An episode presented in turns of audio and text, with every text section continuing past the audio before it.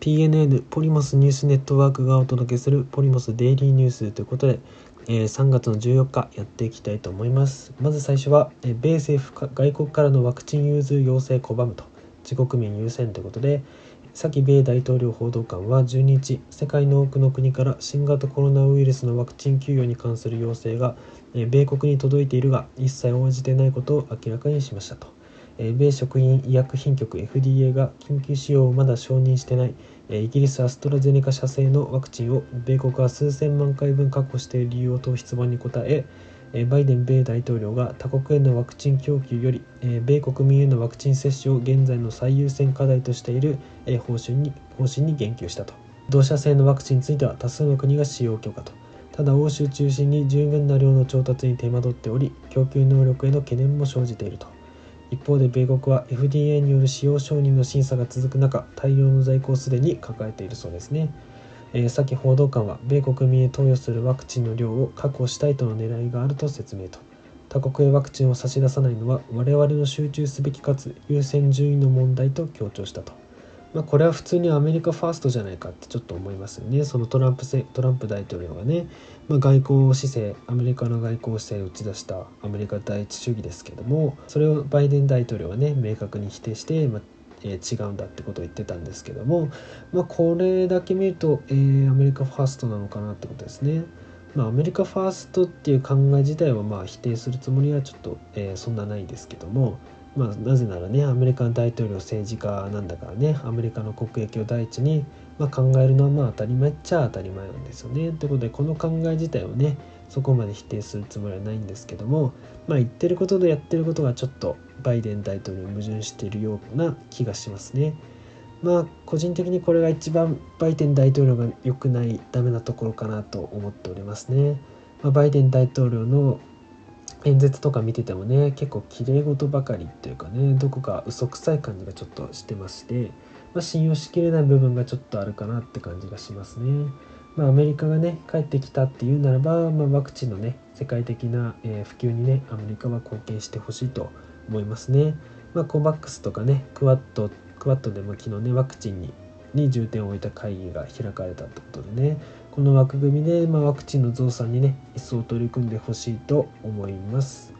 はいそれでは次ですね、えー、アントの CEO が辞任と。一段と高まる中国当局の圧力ということで、えー、中国アリババと傘下の金融会社アントグループに対する中国政府の厳しい姿勢が改めて鮮明になっていると、えー、アントのサイモン・フー最高経営責任者が辞任を表明と。稼ぎ頭のスマートフォン融資も当局が収益力の低下につながる新規制を打ち出しアリババにも巨額罰金の観測が浮上すると、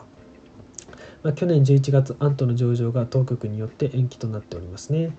でまあこれはまあジャック・マー氏が結構中国当局をちょっとね批判するようなことをちょっと言っちゃったっていうのが始まりなのかなと思いますけども。12月にはアリババやテンセントに罰金が課されたと。で今年3月の全人代で李克強首相は独占行為の取り締まりを強化して、え資本の無秩序な拡大を防ぐと改めて強調したと、え最近ではテンセントやバイドゥなど12社が特禁法違反で罰金と罰金が課されているとでそして今回のアント CEO が辞任ということで、まあ、中国当局の巨大 IT 企業に対する、まあ、規制が高まっているって感じはしますね。まあ、中国はね市場経済を、えー、導入して、まあ、それを政府が管理するみたいなやり方をやっとってますけども、まあ、ある程度ね自由にやらせてたら、まあ、ちょっと突き上がってきたところもいろいろ出てきたので、まあ、お気を据えてるって感じかなと思いますね。まあ、中国当局はね強力な権限を持ってんでこういった市場に関して手っ取り早くメスを入れることができるのがちょっと怖いかなと怖いところではありますね。アントに対してね中国当局がこの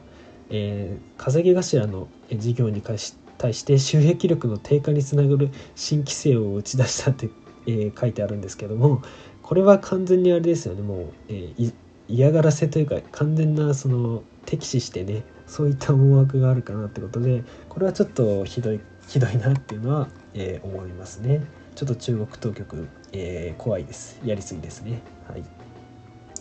それでは最後ですね、えクーデター中国ミャンマー国軍に自国権益の警備強化要求かと、